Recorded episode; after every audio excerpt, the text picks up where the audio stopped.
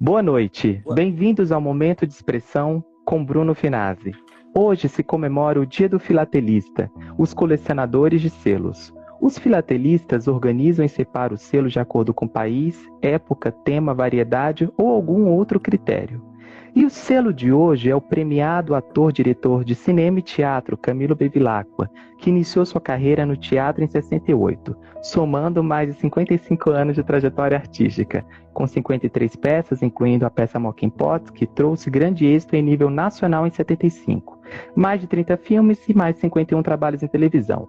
Desde o início, vem recebendo prêmios como o Grande Otelo na TVE, Mutepla, com monólogo de Malefícios do Fumo, de Anton Chekhov, é, em 73, o prêmio de melhor ator coadjuvante em Quase Nada em 2000. Em 2002, Best Supporting Actor no 60 Brazilian Film Festival of Miami, em Negócio Fechado. Estreou em 76 na TV Globo, em Vejo a Lua no Céu. Continuando as outras obras de prestígio, como Vale Tudo, Champanhe, Guerra do Sexo, Belíssima e outras obras da casa. E sucesso de outras emissoras, como Dona Beija, Carinha de Anjo e Gênesis. No cinema, ele brilhou em filmes icônicos como Zuzu Angel, com Sérgio Rezende, Brasília 18% do meu Nelson Pereira dos Santos, O Último Tiro de Walter Salles e recentemente em Dom, no Amazon Prime. Não é surpresa a cultura brasileira ter selado com o nível de qualidade e crescido com ele, e ele ter crescido com ela, fazendo sua fama global. Esse virginiano conquistou o mundo, sendo prestigiado em Portugal e sua cultura. Sobre isso, até o nosso outro também internacional, Buarque de Holanda, declarou: Aqui na terra estão jogando futebol. Tem muito samba, muito choro e rock and roll. Um dia chove, no outros dias bate o sol. Mas o que eu quero é lhe dizer que a coisa aqui tá preta muita mutreta para levar a situação que a gente vai levando de teimoso e de pirraça, que a gente vai tomando e também sem a cachaça. Ninguém segura esse rojão. Meu caro amigo, eu não pretendo provocar nem atiçar suas saudades, mas acontece que não posso me furtar ao lhe contar as novidades. Camilo Bevilacqua, você disse em um post: aos que interessar possa, estou no Rio de Janeiro. Você costuma ficar seis meses no Brasil e seis meses em Portugal, por já ser um cidadão europeu. E é muito acarinhado, em específico, por Portugal. Existiu algum fato isolado que te fez optar por morar em Portugal parte da sua vida? Bom, é... eu, eu sou um cidadão, é... sou um cidadão europeu. Eu tenho uma nacionalidade italiana. Né? Eu sempre quis Sim. morar na Europa, mas nunca consegui morar na Europa. Há pouco tempo, desde 2017, eh, eu comecei muito porque minha filha mora em Portugal, mora em Lisboa. Aí então eu resolvi ir para lá sempre que eu estou aqui sem fazer nada, porque nós atores temos essa vida que a gente trabalha, trabalha, trabalha e depois de repente não trabalha, não trabalha, não trabalha. Então a gente fica trabalhando e esperando trabalhar. Enquanto eu estou esperando nesse gerúndio do esperando, eu vou para Portugal. E essa última vez eu fiquei um ano lá. Mas geralmente Isso. eu vou, eu fico, depende, depende. Às, às vezes estou lá, me chamam para trabalhar aqui. Foi, foi no caso do Gênesis, eu estava lá, me chamaram para. Eu estava lá já há quatro meses. Aí me chamaram para vir para cá fazer o Gênesis, eu voltei e fiquei 11 meses aqui né, por conta dos genes. Aí depois fui para lá e fiquei um ano. Então, mas eu adoro, né? A Europa é uma coisa maravilhosa. Você... Portugal é a coisa mais linda do mundo, apesar do, do meu país de origem ser Itália. Eu acho Portugal maravilhoso, entendeu? é muito bom. Eu adoro ficar lá. Por quê? Hã? quê? Per quê? Per quê? Perché? Ma perché è buono, é muito buono. Não, porque, Moto. Não, porque, é, sabe o que acontece? Eu, eu fiz alguns trabalhos lá, mas fiz é, mais publicidade por causa da língua, né? Que é difícil, apesar de ser português, mas não falo português como se falam lá. É muito diferente. Eu estou falando aqui uma coisa que se eu falo lá, eles vão dizer, opa, isto não é, isto não é português. Entendeu? Então, mas eu tenho feito algumas coisas lá. A gente fez um curta, eu e dois amigos meus, que são brasileiros também, moram lá. A gente fez um curta no ano passado e está em fase de montagem. E é assim, cara, é, é muito, é, é, muito tranquilo, porque é uma segurança tremenda. Culturalmente é, é maravilhoso. Você tem tudo lá, a, a, toda hora. Você pode sair na, na rua, você entra no teatro, entra num eu, eu morava do lado do. Eu moro lá, a minha casa lá é do lado do é, Calouste Gulbenkian, que é uma, uma, fundação muito grande, tem no Brasil todo, inclusive tem aqui no, no Rio de Janeiro. E lá é, é, um espaço maravilhoso que tem ópera, tem teatro, tem música ao vivo, é, na, na, praça, tem, é, é, é lindo. E eu também, esse ano lá, eu fui mais porque eu quero montar lá uma peça que eu dirigi em São Paulo, chamada Ponto Morto, que é uma peça maravilhosa. Opa! Eu fiz aí no Tucarena e fiz no Porão do Sérgio Cardoso. E você já vem paquerando essa peça há um tempo, né, o, o Camilo? Hã? Você já vem falando, que, sondando essa peça há um tempo, né? Que eu já vi alguns, algumas vezes você ah, falando sim, sobre essa não, peça. É, não, essa peça eu comecei a trabalhar nela. Aliás, eu recebi a peça do autor, que é o Hélio Sequinde. Eu recebi essa peça em 2000 e 2010, 2011, por aí, e só fui conseguir montar em 2017. Né? Porque eu ia montar aqui no Rio de Janeiro. Aí eu fui chamado pelo, pelo SBT fiquei dois anos em São Paulo. E a gente estava aqui começando a fazer a pré-produção para fazer aqui no Rio de Janeiro. A gente ia fazer, a gente estava buscando o teatro, o Sesc Arena, que é maravilhoso. Essa peça tem que ser feita em arena. Quer dizer, ou numa sala. Ela não pode ser feita naquele palco italiano normal, né? porque ela depende muito, de uma inter-relação e a, a, coisa tem que estar bem junta para ficar forte, sabe? Você sentir a intimidade do, do, do, do personagem, você ficar perto, ela é muito forte. E aí... É, e você já deixou de levar a peça, inclusive, para São Paulo por conta desse seu rigor com a estrutura do espetáculo, né, que foi em Mocking Pot.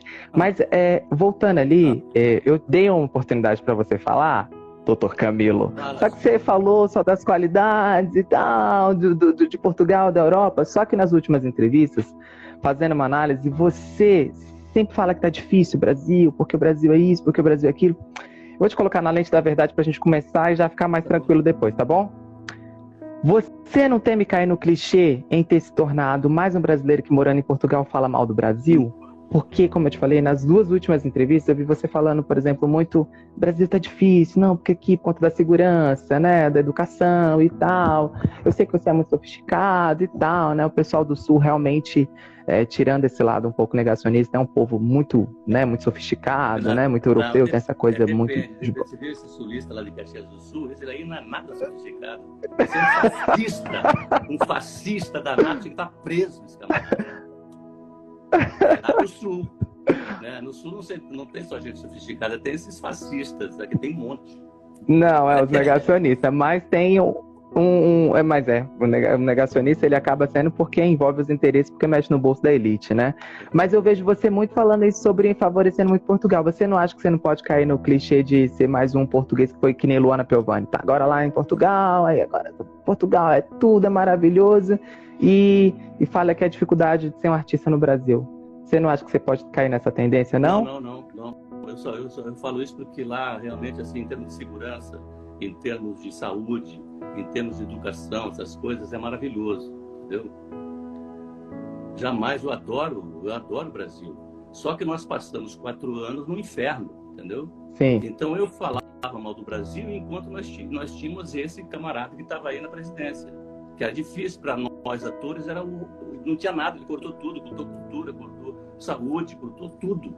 Então eu estava lá dizendo, pô, o Brasil hoje naquela época estava muito ruim. Eu espero que agora melhore.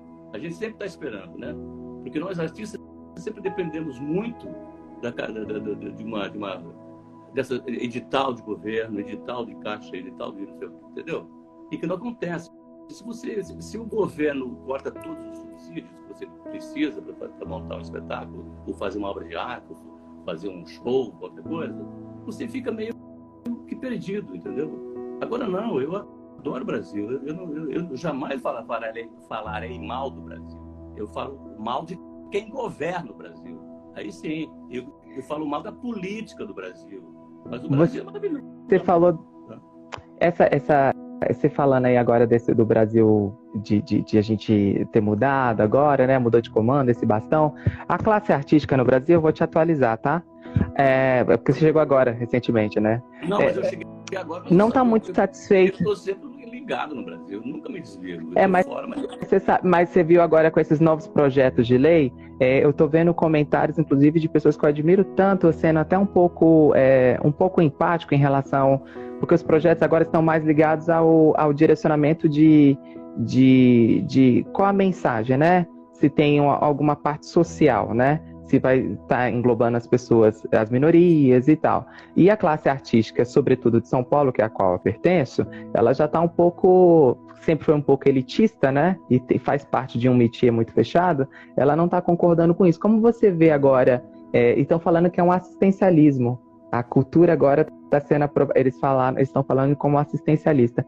Como você enxerga agora com essa mudança de governo, olhando para os povos originários, olhando para para as pessoas que não tiveram oportunidade, porque quando você fala assim, ô, ô Camila, eu falo isso porque é, você fala que realmente eu concordo com você, a gente estava na mão de um fascista. Só que, é, ao mesmo tempo, os grandes projetos como Lei Rouanet e tantos outros são aprovados pelos grandes nomes, você concorda?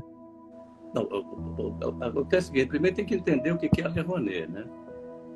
A Lei Rouanet... Não, não, não. não, ela libera esse imposto, mas quando a empresa, o, o, empresário, ele só tem interesse nos grandes nomes como Cláudia Raia, no seu nome, que é Camilo, que não, carrega. Eu, nunca, eu, eu nunca nada. Não? Não? não? É, a Lei Rouanet, cara, é o seguinte, é, é que demonizam tanto esta Lei Rouanet, é, é, a mamata do, do uma, é. as tetas do governo. Não sabe nem o que, que é. é. Você sabe que o, o tal de, de, aquele papagaio de pirata, aquele da Havan, aquela criatura Sim. horrorosa, conseguiu um milhão e meio na, ou mais, dois milhões e pouco na Lei Rouanet para montar um, um, espetáculo com a vida do Silvio Santos. Então a Lei Rouanet serve para todos, entendeu? Agora, é, é, esse negócio... Mas você acha que isso não é muito na teoria, não, Camilo? Em, em síntese, você não acha que isso na prática um artista, por exemplo, como eu, menor, um empresário, ele não tem nenhum interesse em poder colocar, em pegar essa isenção de imposto e colocar no meu nome, porque eu não vou trazer a visibilidade você, que ele merece. Você, você, não, não, precisa, você não, sim, você não precisa na Shell, você não precisa na Petrobras. Você pode ir numa livraria da esquina, como tem muita gente que faz isso. Você não precisa de grandes empresas para montar um espetáculo, entendeu? Se você vai em 10 empresas e consegue 50 mil cada uma, 10 mil cada uma, dependendo do que você quer fazer, você consegue, entendeu? Porque você acha é que um abatimento a, do, a, falta de inteligência aí, essa que é a falta de coerência das pessoas, dessa desigualdade aí? Você acha que é não, isso? Não, sei, não. Eu acho que tem gente que vai no Shell e consegue 3 milhões, 2 milhões, não sei, entendeu? Mas ele também não, ele não é fácil, não. Até Monte, a Fernanda Montenegro ela sempre fala que começa tudo do, do, do zero. Ela sempre fala isso. Né? Então eu acho que Lei Rouanet assim, é o governo que dá dinheiro para os artistas. Toma aí, quanto é que você quer? 3 ah, milhões. Não, não nem é isso, sabe. É. O que eu Lei Rouanet, você manda, você escreve o teu projeto na Lei Rouanet, vai para o governo, o governo analisa assim, tá bom, pode captar. Se, se ele acha que está bom, você capta, entendeu? Pode captar. Aí o problema é teu. Você vai as empresas. Agora, esse negócio do, do assistencialismo, é realmente, até eu falei aqui com um produtor aqui do Rio, há pouco tempo atrás, e ele estava se queixando disso. Ele, Pô, agora só tem coisa de periferia, só tem coisa não sei o quê. É... Acontece o seguinte, eu acho que é, é, tem que dividir isso também.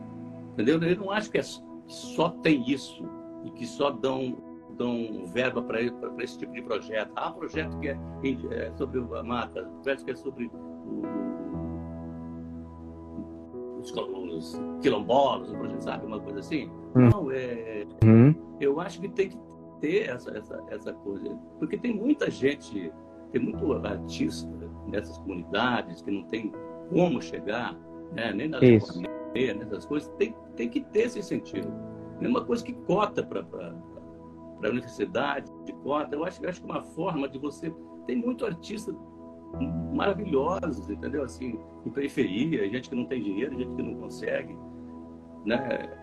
E então gente... você não é contra sobre essas emendas, esses projetos que são que favorecem não, essa parte não, de assistencialismo, não, não? Não sou contra, eu acho que e assim, e não é assim qualquer coisa, entendeu? É para quem tem capacidade mesmo.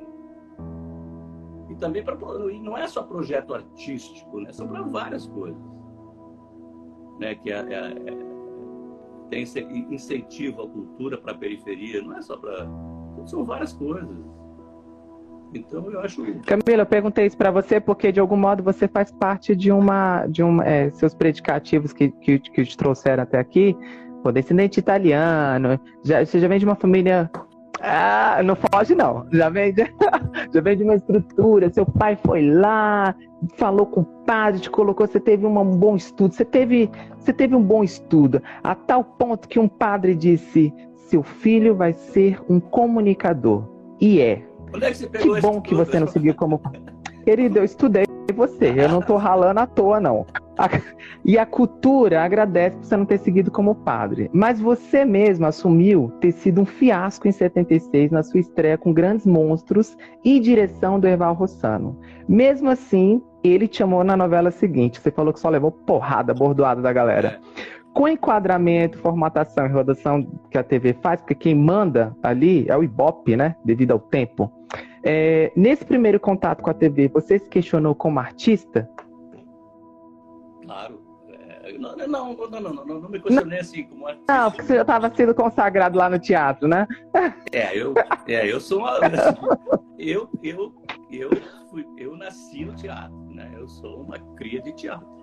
Então, eu ia, aí quando eu vim para o Rio com essa peça, Mal Quem Pode, eu sempre falo em todas as minhas entrevistas que essa peça foi fundamental para minha vida. Eu só estou aqui falando contigo por causa dessa peça. Se não, for, se não fosse essa peça, eu não estaria aqui conversando contigo, com certeza. Só que é o seguinte, eu fazia a peça e a gente ficou, a gente viajou o Brasil todo e a gente acabou ficando no Rio uns cinco meses, assim, e eu fazia o protagonista. E era, um, e era aqueles personagens que todo mundo queria botar no colo e levar para casa. Muita gente tentou. é, Como assim, a mulherada, você fala? mulherada, almarada, todo mundo. Porque, porque era, era, era, muito. O personagem era muito, era muito gostoso, era sofrido. Né? Isso foi, foi na época da ditadura brava, foi em 75.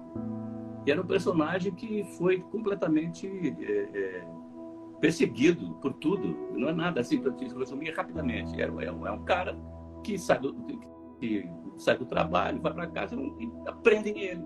Chega a polícia, prende e bota na cadeia. Aí ele fala, ué, mas por que, que eu tô aqui? Não interessa, tá preso.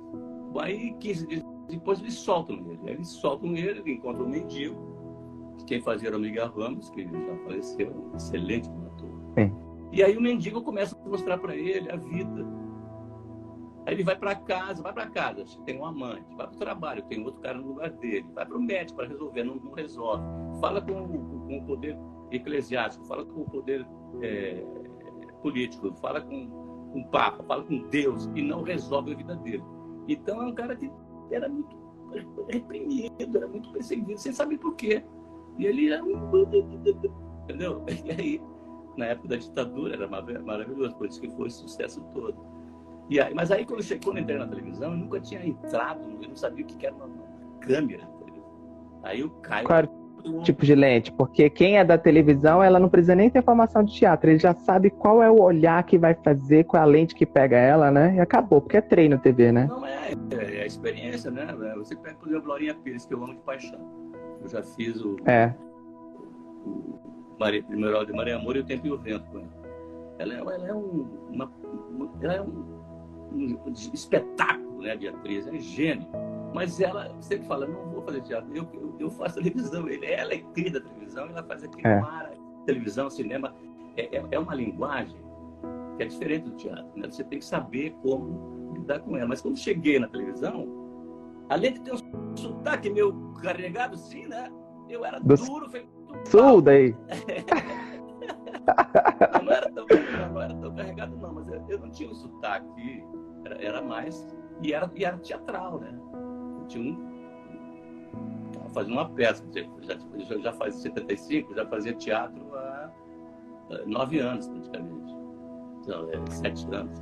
Então você, você e já estava com essa segurança toda. Eu ficava duro parado. Então... E o Erivaldo ficava, ô oh, cara, fica feito dois de pau aí, se mexe. Faz alguma coisa.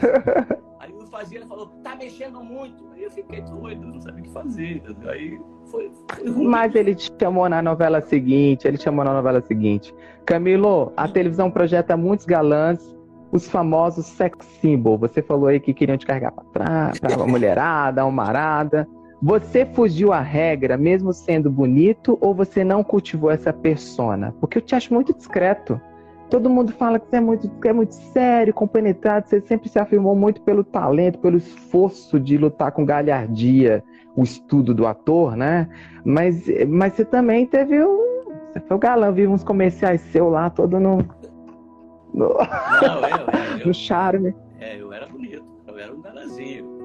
Tanto é que se, se eu tivesse, na época que eu entrei na televisão, a experiência de televisão, eu entrei na televisão, eu tinha 25 anos na época, quando se eu tivesse entrado na televisão já com experiência de câmera e saber aquela linguagem, com certeza eu teria uma carreira na televisão muito maior.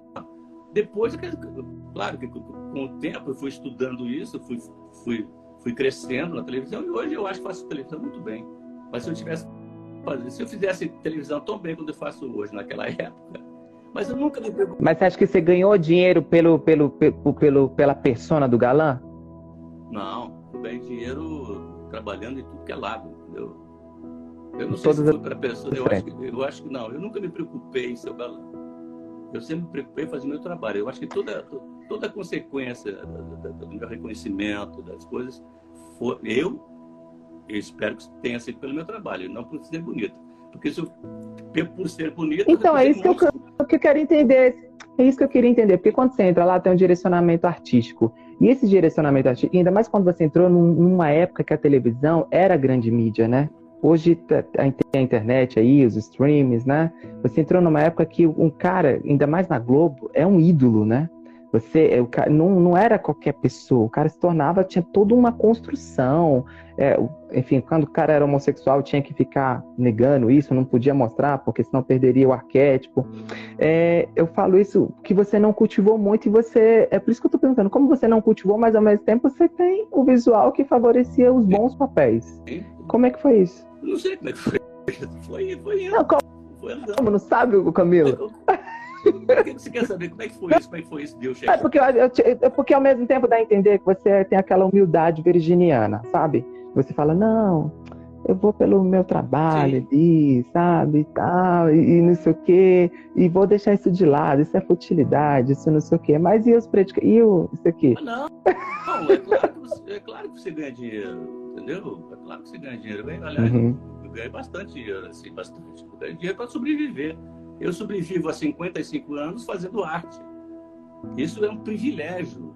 Pouquíssimos Total. atores hoje que têm 55, 50 anos de carreira. É muito difícil um artista viver 55 anos só fazendo isso. E eu só fiz é. isso, entendeu? Então, é, também é um privilégio. E também eu acho que é pelo meu trabalho. Por bonitinho, bonitinho, eu recusei muitas coisas. Dá muito assédio Inclusive, tipo o quê, Camilo? Sério, tipo o que, que você recusou? Quer aqui, você quer continuar aqui na Globo? Quer, quer... Ah. ah, então vamos fazer lá na minha sala? Não, eu, eu só vou continuar na Globo pelo meu trabalho, entendeu? Isso tinha bastante. É, Camilo, você falou. Hã? Não, não, é isso, é isso que eu queria saber. Você falou sobre política e ditadura militar. Você é muito político, portanto você é consciente. Ao mesmo tempo, você estava numa emissora nos últimos uma emissora religiosa. E, e porque desde que a sociedade existe, a religião e a política precisam uma da outra, né? Para poder marcar pessoas como gado. É, portanto, a emissora, ela, antes de ser religiosa, ela é política. Você já foi polido em algum contrato seu na emissora Record? teve algum preconceito de ir para a Record TV, como foi o caso do Flávio Galvão, que falou aqui para mim que morria de preconceito e depois foi, depois viu que não, não, eles não, faziam da religiosidade a não ser nos horários religiosos? Não, não, eu não tenho, eu não tenho, eu posso não concordar com certas coisas, mas não tenho nenhum preconceito. Não. Eu sou um artista, eu, eu vou. E seus contratos? Hã? Meus contratos? Não, eram tranquilos? Tranquilos, tranquilos. Eu fiz muita coisa na Record, entendeu? Não tive a sorte que tiveram outros atores que ficaram 14 anos. Eu entrei em 2007 na Record. O primeiro trabalho que eu fiz lá. Foi 2000, 2007. Foi uma novela. Você considera a sorte seria o quê? Ter, ter continuado, perpetuado? A sorte que você fala de outros atores não, na Record, é, que é de contrato? Eu, eu, eu, entrei num, num projeto que era para ser de quatro anos, chamava Alta Estação, que era uma coisa para concorrer com Malhação. Uma coisa jovem e tal. E, e aí, o, quando me chamaram, disse: Ó, oh, Camilo, um contrato de quatro anos. E tal. Eu então tá, vamos assinar. Não, a gente vai assinar um. E depois a gente faz o resto. Então, tá legal. quando acabou um ano, eles falaram: a gente não vai renovar mais porque vai acabar o projeto. E aí eu não fiquei. Agora tem, tem, muito, tem muita gente que entrou também nesse tempo, ficou até agora. Agora a Record acabou com esse negócio. A Record mandou todo mundo embora. Quem, quem, quem, quem faz agora uh, os trabalhos para a Record é a Casa Blanca, que já fazia há um tempo. Isso. Né?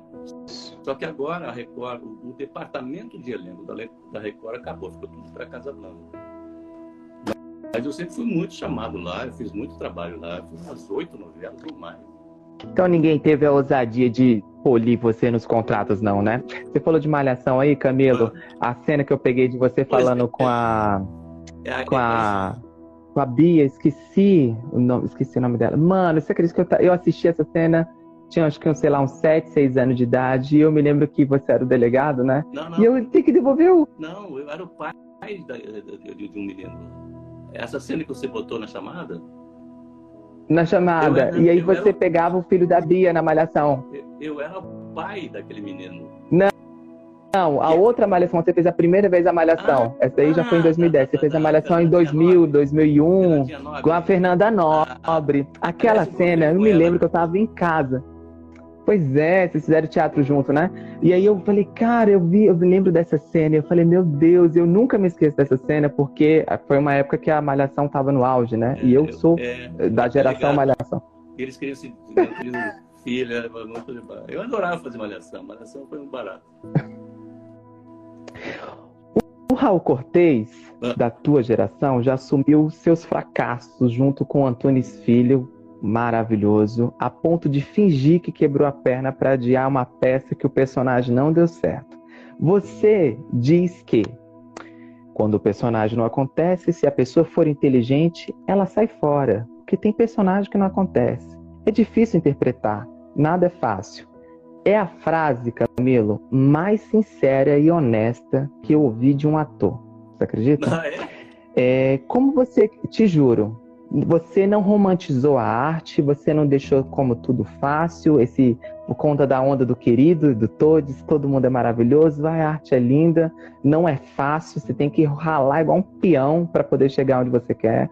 E você foi super sincero. Agora, como você equilibra essa leveza de ser responsável, porque você é compenetrado, que nem você falou, você não fica de, de, de, de gracinha ali no set, você, tá, você conversa e tal, tal, mas você fica compenetrado no set, que eu já vi você falando, você não perde o foco, mas ao mesmo tempo você assume seus insucessos, que foi o caso lá da sua primeira experiência na TV. Como você equilibra isso? Cara, pra mim, eu acho Essa inteligência é... emocional. É Essa inteligência emocional, né? Não sei, é, sei eu, eu, acho assim, eu já saí de, eu já saí de uma peça de teatro depois de 15 dias porque eu achava que eu não era capaz de fazer aquele personagem. Porque o, o, o a diretora, no caso, me falava e assim, e ela tinha uma. E, e eu entrei porque saiu um ator, sei lá, tem um problema com a, com a diretora, acho que foi eu mesmo que deu primeiro. E, mas eu, ela, eu entrei, ela me exigia uma coisa que eu falava para ela: você tem que ter paciência. Entendeu? Eu acho que o meu trabalho é muito é muito minucioso, eu vou, eu vou, lentamente. Não se preocupe que eu vou chegar lá. Mas ela queria que fizesse isso, uma coisa errada, de, de, eu acho, de diretor, que é que você amanhã já chega com a cena decorada. Entendeu? Não existe isso. Televisão, sim. Televisão é uma coisa que você tem que fazer e tal. Mas mesmo assim, você tem que estudar. Né? Mas em teatro, cinema também, você estuda bastante. Teatro, você não, você não decora, você aprende. Você não, não pode decorar, você tem que aprender a fazer aquilo. Você tem que aprender o personagem. Você tem que aprender a fala. Não é decorar. É tipo, todo dia. É tudo... Não, não. Você tem que decorar, estudar, pesquisar, entendeu? E aí, a menina lá que que fizesse o personagem em 10 dias e, e, me, e, me, e, me, dava como referência um ator que era muito amigo, não estou falando o nome dele. Pô, claro. Fulano, pensar, ver ele, é, porque ele é muito. É, entendeu? Ah. E, uhum. e, eu falava, caraca, Maria, não vai dar certo.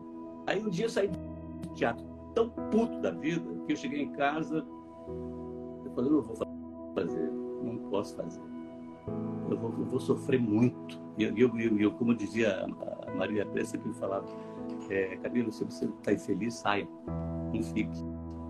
Uhum. Você não pode fazer nenhum trabalho infeliz, eu tô cena, não pode de jeito nenhum. Bom, aí eu cheguei em casa, liguei para ela, falei assim, olha, eu não vou, mas eu não vou fazer a peça. Como assim? Chama o fulano que você enche o saco para eu, eu imitar ele ah. inteiro. Por que, que não chama ele, cara? Chama ele. Eu não vou fazer mais. Ah, mas não, eu não fiz. Entendeu? Então, eu, e foi é, a melhor coisa que você fez, né? Não fazer, né, Mucabelo? É lógico, senão você sofre. Eu já sofri fazendo peça. E a gente já sofre, né, Camilo? Porque é um parto. Na, eu falo que toda vez que a gente vai fazer algum personagem, qualquer trabalho que é ligado à arte, você já tá dando à luz aquilo. E aquilo já é um processo doloroso, assim, por si só, né? No, aí, quando é mais é doloroso, doloroso por uma é pressão. É mas tem uma dor, ou não? Não. É, você sofre, mas não é dor, é aquela dor de, olha, meu Deus, eu sofro. Não, é uma dor de, cara, não estou conseguindo chegar lá. É Exatamente. Dor, sofrimento. É isso. O, sofrimento é quando você faz uma coisa, eu já fiz isso também, mas por causa do você está assim, cara, eu não posso, eu tenho que fazer, porque senão eu não consigo pagar aluguel, eu não consigo pagar colégio da minha filha, eu não consigo fazer nada, eu tenho que fazer. Você faz, aí é um desespero, entendeu? Porque você, aí eu sofro, sofro. Para ir para o teatro, eu tenho que me pegar numa corrente e me levar para o teatro, porque eu não consigo nem chegar. Chego no teatro 10 minutos antes de começar a peça, entendeu? Você sofre muito. Aí você faz a peça e sai correndo, vai embora. E isso já aconteceu comigo, mas por questão financeira também. Mas acho que não é bom fazer isso. Então, quando, hoje em dia, depois que você tem uma certa, como dizia o Sérgio Brito, cara, depois de 70 anos, ó. Camilo, me falava isso depois de 70 anos. Eu falei, Sérgio, você falou isso na TV, cara? Ele falou, Pô, depois de 70 anos, eu quero que você ferre todo mundo. Não interessa. É Mano, o Brito, ele, ele é daí pra pior, né? Essas, essas verdades que ele solta. Camilo, ah. você fez. É... Não vou perguntar isso agora, não. É... vou. Você, você fez novelas? Você é de um tempo que eu cresci, eu sou seu espectador, eu cresci vendo você, e eu tenho muito orgulho disso, de textos. Que textos eram aqueles, Camilo?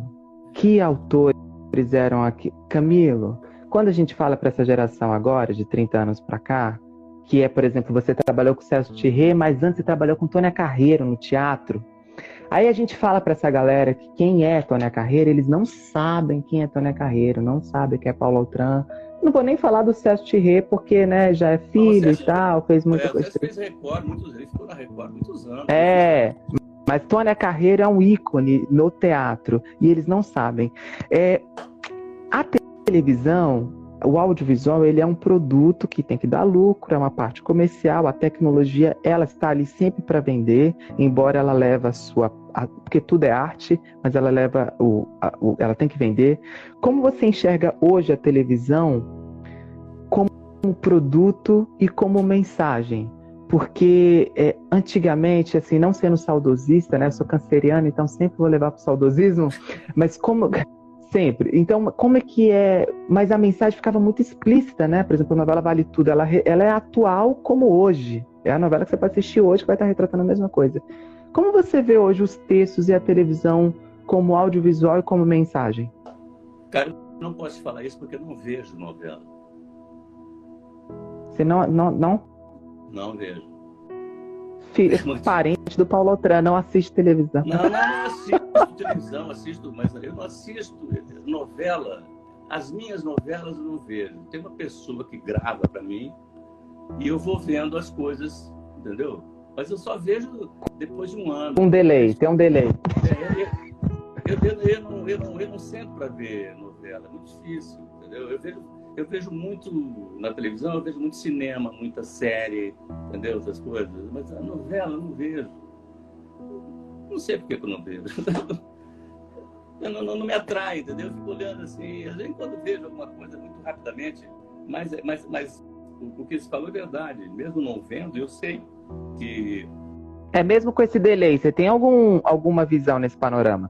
Sim, sim, claro. Tem novelas que são maravilhosas, né? Que falam, que tem um conteúdo bacana. Você acha Mas... maravilhosa? Essa é a pergunta. Você acha elas maravilhosas? Você acha que tem textos ainda? Você acha que tem roteiristas ainda? Eu falo isso porque eu sou roteirista. Você, você acha que tem Não, essa, tem, essa luz ainda está levando? Claro que tem. Poxa, tem roteiristas.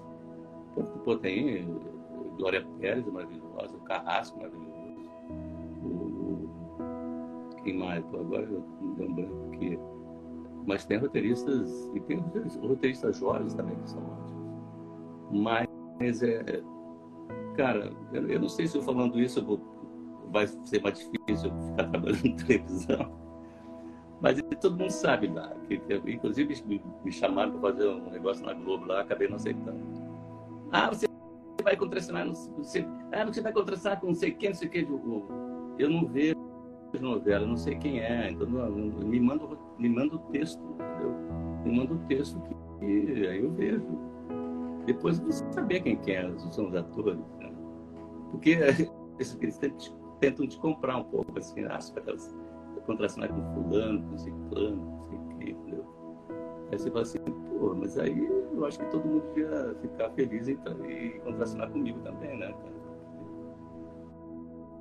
Então, é, depende.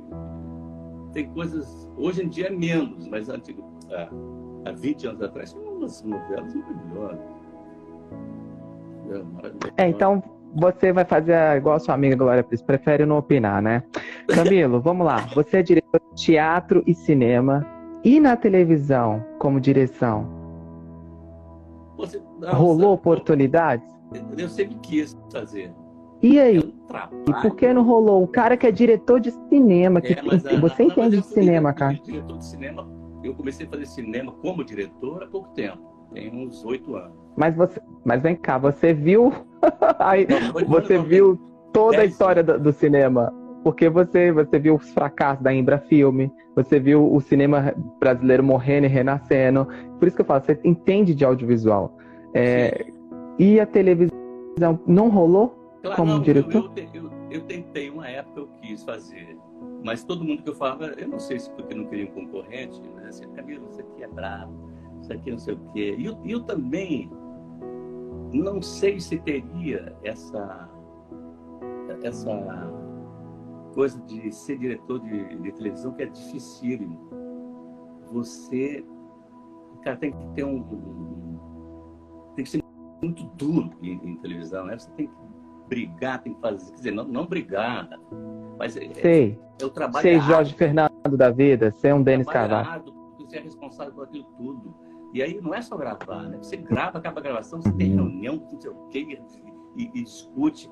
E aí eu tentei, até uma vez, cara, o, na, na, Record, o, o, o Regis Farias, que dirigiu muito na Record, ele dirigiu uma novela lá e eu falei, porra, o, eu falei para ele, Regis, eu queria, eu queria dirigir, eu queria começar a ir para uma assistente de direção seu, tá? Como é, como é que faz isso? Ele falou, pô, sei lá.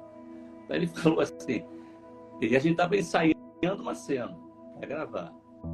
Eu, eu conversei com ele ali. Aí ele falou assim: faz o seguinte, a próxima cena você dirige. Eu vou, pro, eu vou lá para a suíte e você me. Eu falei, meu Aí eu peguei a cena, os atores, marquei, ensaiei e tal. Ele falou: tá bom, vamos, ele lá da suíte, tá bom, vamos gravar.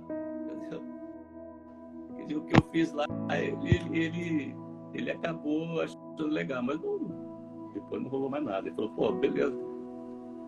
Mas é difícil, Mas é muito difícil. Topa... É engraçado, né? Você falar isso, você encara no seu patamar, depois ir como assistente de direção, numa boa, né, Virginia? Não, não tem essa habilidade. Não, não, não, não, pera, eu acho o seguinte: é, é, existe umas, existe umas técnicas e umas coisas e uma, e uma linguagem que você tem que aprender. Não adianta, eu posso ter 50 anos de profissão, mas se eu nunca dirigi televisão, eu tenho que, pelo menos, ficar um pouco perto. Apesar de que eu fiz tanta televisão que você sabe, né?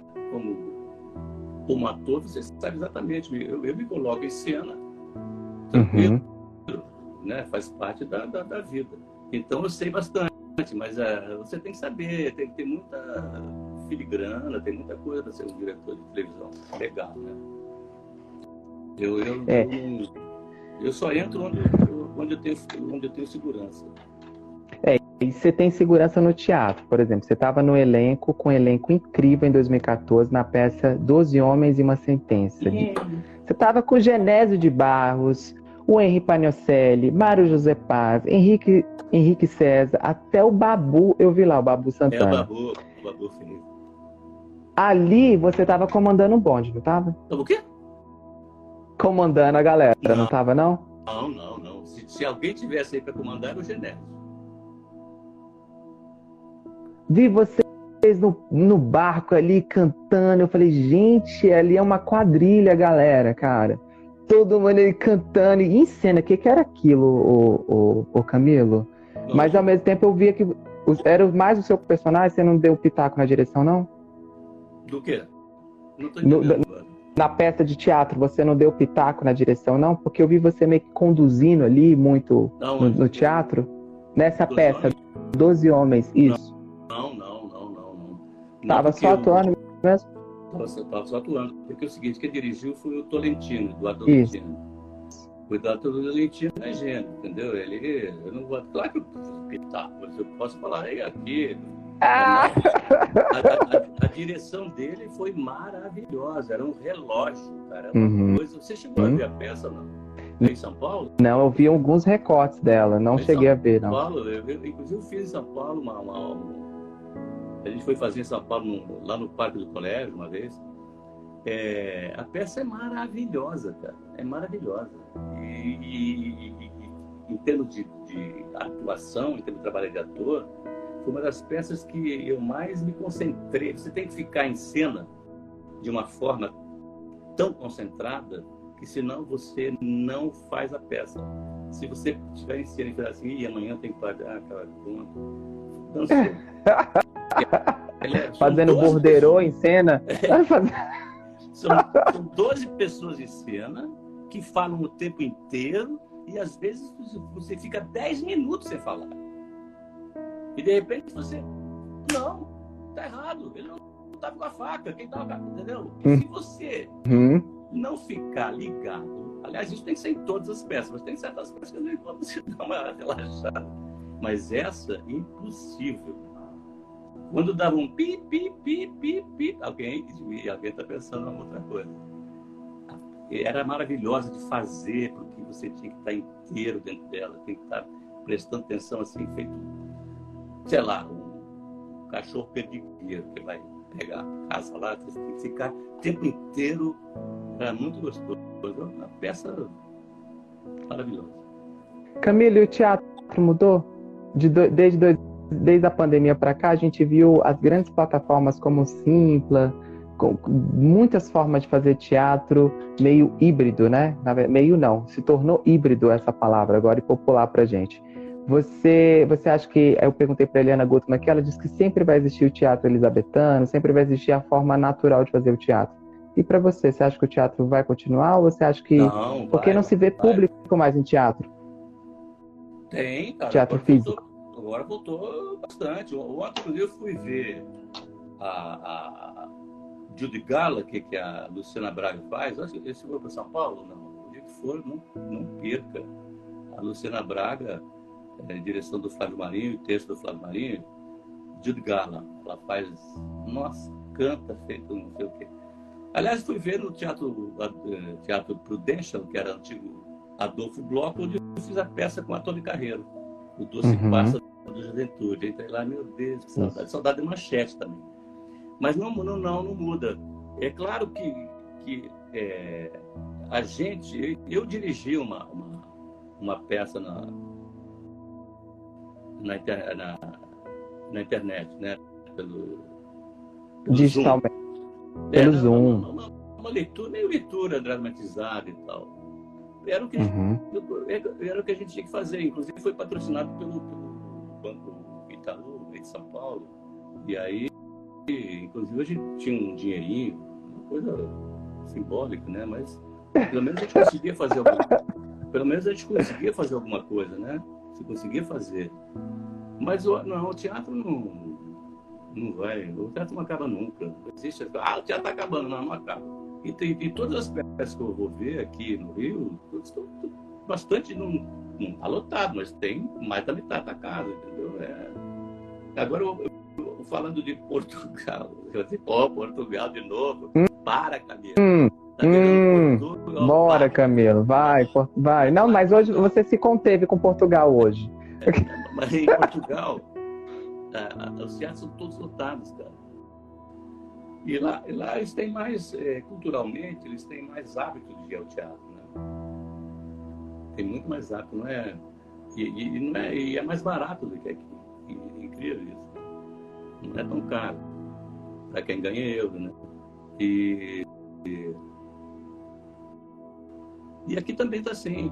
As pessoas estão tão ávidas de, de, de, de sair, de ver pessoas, de ir para um teatro. Tem muita gente. tem- O teatro tem um público enorme. Só que às vezes as pessoas não têm dinheiro para ir ao teatro. Então você tem que optar. Quem é o culpado? O culpado, o culpado é, é- é a distribuição de renda, o culpado é o governo, porque o salário é muito baixo. O culpado é um incentivo de, de governo também para baixar o preço, ou fazer sessões populares. Sabe? Tem que ter um subsídio para fazer uma sessão popular. Levar o, o teatro para a periferia, levar o teatro. Antigamente a gente tinha aqui no Rio, acho que em São Paulo também tinha, em dezembro, novembro e dezembro, tinha a campanha das combis. Que o que acontecia? Era uma Kombi, né? aquelas combis antigas, as vans antigas, que ficavam em praças aqui no Rio de Janeiro, exemplo, ficava na, na- frente do Teatro Municipal, ficava em Ipanema, Botafogo, ficava em Copacabana. Combis que vendiam ingressos para as peças de teatro do Rio de Janeiro. Aí você comprava um- uma, um ingresso em qualquer peça, tinha lá a lista, eu quero ver essa peça. Era, hoje seria o quê? 10 reais. Então, no- no- nos meses de novembro e dezembro, os teatros lotavam. Por causa do, do, de- dessa coisa do, do- da- das combis. Pô, vai ter Kombi, vai ter Kombi. Acabou isso. Isso até os anos 90. Facilitava o acesso. Mas o Fagundes ele ainda continua fazendo isso com as peças de cinco reais para as pessoas poderem ter acesso a Macbeth, Shakespeare e tantas outras. Mas é, eu torno a perguntar, Camilo, quem é o assass... quem fez esse assassinato cultural? São os nossos governantes? É sim, eu acho que, e- e- e- eu acho que o maior é, hoje, né? Hoje a gente está nessa situação terrível por causa desse nosso último governante. Antes também os governantes faziam, entendeu? Mas eu acho que tem que fazer mais. Mesmo os que faziam, tem que fazer mais. Mas esse último governante que teve, ele acabou. É uma coisa que sabe que fascismo não gosta de arte, né? Fascismo É não claro. gosta de arte. Não Pode gosta de pensar. cultura É proibido Posso- pensar. não gosta de pobre, entendeu? Não gosta de nada. Fascista é, é foda. Desculpa, mas Camilo, e o que mais, para a gente finalizar, o que mais você, o que mais você, o que que o teatro te trouxe? O que mais você aprendeu com o teatro? Porque quando todas as suas entrevistas você fala muito de Mocking Pot, você fala do, de algum sucesso, dos seus êxitos no teatro. É, mas ao mesmo tempo eu vejo muito você falando de um êxito comercial. E para sua vida, o que o teatro te trouxe? Porque lá em 68, quando você, você, ia, você ia ser padre, né? E aí você, o seu o padre já deu um direcionamento, seu pai te apoiou, mesmo sendo um, italiano prussiano, ele te apoiou na isso, cultura. Cara. Eu quero saber eu que isso. estudar, eu tenho que estudar, né? Claro, e estudar, aí... Mas eu, eu não sei, né? Eu, eu sei que falei isso várias vezes, mas não acho isso, por exemplo. Eu quero ver na minha vida, não acho. Aliás, não, ouvi você falando muito. A, a semana passada eu comecei, eu comecei a escrever a minha história. Eu... Livro, livro? Hein? Livro, de livro? É, comecei a escrever a minha história, eu quero fazer um livro. Porque o, o José Orestânio, você, você já convidou o José para fazer? Eu sou fã, eu sou da geração Malhação. Eu tô com o Giuseppe, tô com o Verno Schirman aqui há, há, um tempo já, ó. Já paquerando, só que a gente fazer. não bate as nossas agendas. É, por conta do domingo à noite. o Giuseppe fui lá, domingo passado fui na casa dele, ele me deu o livro dele. Ela é, ela é filha. Ele me deu o livro dele. E eu falei, pô, vou ler, né? É... Caramba, é que botei? É que botei aqui. Ah. Do José. Olha. Muito legal. Aí eu, eu li o livro, sentei e li o livro inteiro. E é, e é, muito gostoso. O, o José tem umas histórias muito engraçadas que aconteceram com ele na, na vida dele. E, e aí eu li o livro e falei, e eu estou pensando, há tempos que eu estou pensando em, em, escrever uma coisa, eu queria escrever um monólogo sobre a minha vida, mas eu não sei escrever nem bilhete. Uai. Eu sou, eu sou péssimo de escrever. Eu sento. Bom, vamos lá, vamos fazer. É porque que é uma disciplina, né? Escrever. É disciplina, não é assim? É, dá um branco total. E é de um. Não, aí eu li o livro do, do Giuseppe me deu um. Cara, que é tão gostoso, né? É gostoso você deixar uma, uma, um documento da sua vida, né, cara? E aí falei, cara, vou fazer. Aí sentei no computador e comecei. Onde é que eu começo? Começo lá onde eu nasci. Aí fui, fui, fui, fui. Já escrevi umas 10 páginas aqui em dois dias. Aí tem muita coisa, aí volta. Mas, mas, enfim, mas o que, que você, você não me, mas, não, mas Camila, você não me respondeu. Que... É, eu sempre, é, o que que você. Não, porque a gente falou ah, do, do, teatro. Na vida, na e, vida. e o que que o teatro te trouxe na vida, assim? Qual foi o maior aprendizado? Porque você sempre fala muito dos seus êxitos comerciais no teatro, né? Ah, do sucesso, que trabalha com não sei quem, claro. Mas assim, o que que o teatro te trouxe de uma forma pessoal, assim, para o Camilo Bevilacqua? Não, mas eu, eu acho que eu cresci muito com teatro. Eu acho que eu sou o que eu sou hoje por causa do teatro, né? Porque eu era meio na adolescência, eu era meio perdidão, eu não sabia muito bem o que fazer da minha vida. Mas o teatro te dá uma reflexão muito grande sobre a vida, né? Sobre o que é a vida, porque você estuda tantos personagens, você passa por tantas personalidades diferentes que você tira um pouco de uma, um pouco de outra, joga fora o que tem uma. Aí você vê um personagem e cara, esse cara é mal. Ih, mas eu também tenho esse lado. Entendeu? Então você, você vai escolhendo né, nesse sentido. É uma psicanálise, né, cara? Você vai estudando. É total, análise comportamental total. E, é, e se então discute muito você. com o outro, né, Camilo? A gente se discute muito ali na coxia, né? Por exemplo, sobre o seu personagem, a gente reflete junto, né? Não, sobre é, aquilo. Não, é, coisa que é, na TV a gente conhece... não tem esse tempo, né? E você conhece. Então, os personagens são. Imagina, você faz um Shakespeare, você faz um Brecht, você faz um Tennessee Williams, né? Com a, com a Tony Carreiro fez um Tennessee Williams. É, são, são autores maravilhosos, né? Tem coisa para é. você tirar aí para sua vida, então isso enriquece muito porque tem gente que, que tem uma, uma, cultura que já vem de berço. Né? Eu não tive essa cultura que veio de berço. Meu pai, lá do interior, é um cara, como se chama lá, colono, né? Eu não tinha uma cultura. Ele gostava muito de ler, gostava muito de música. Minha mãe tocava piano. Mas não tinha essa cultura, né? Que às vezes quando você nasce dentro de uma família que tem uma cultura imensa, aí você já vai, né? Eu fui indo devagarinho, fui estudando, fui, fui lendo e tal. E, e, o teatro me trouxe essa coisa de, de, de vida, né? De você entrar fundo né? dentro de você a partir dos personagens. Eu nunca fiz análise, porque eu acho que não precisa. Quem faz teatro não precisa fazer análise. Eu acho que hum. tem tanta gente. Não, Camila, você acha que não? Não, cara, não. Se você souber tirar tudo desses. Tem tanto personagem tão complicado, cara, que se você entende o personagem, você começa a se entender também. É. Né? Eu, eu já vou pelo lado espiritual. Toda peça, todo espetáculo tem uma conexão com o divino. Toda vez, assim, eu recebo uma mensagem espiritual e eu falo, gente, olha essa mensagem. E engraçado você falar isso do teatro. Camilo, doeu? Nem um pouco.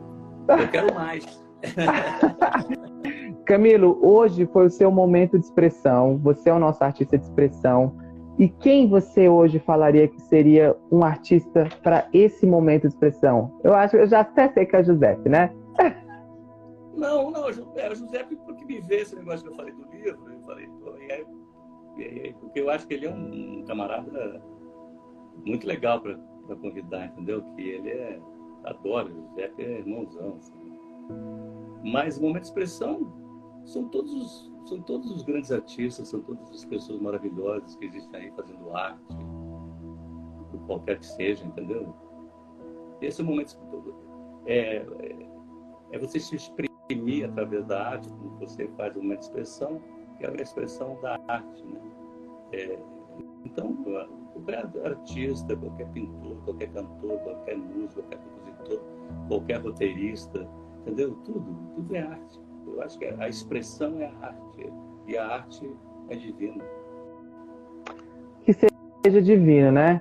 Camilo, obrigado. Todo mundo que acompanhou o Camilo aí, gente, obrigado por esse nosso momento de expressão. Acompanhe essas e outras entrevistas com artistas em todas as plataformas digitais no Momento de Expressão com Bruno Finazzi, estimulando a você ter consciência de si e resgatando a sua autoexpressão, contribuindo para uma sociedade com propósito. Momento de expressão com Bruno Finazzi, ao vivo no Instagram Bruno Finazzi, sempre com o artista e uma consciência artística nesse despertar criativo. Obrigado, Camilo. Obrigado a você, querido. Um beijo grande. Tchau. Beijo, gente. Tchau, tchau.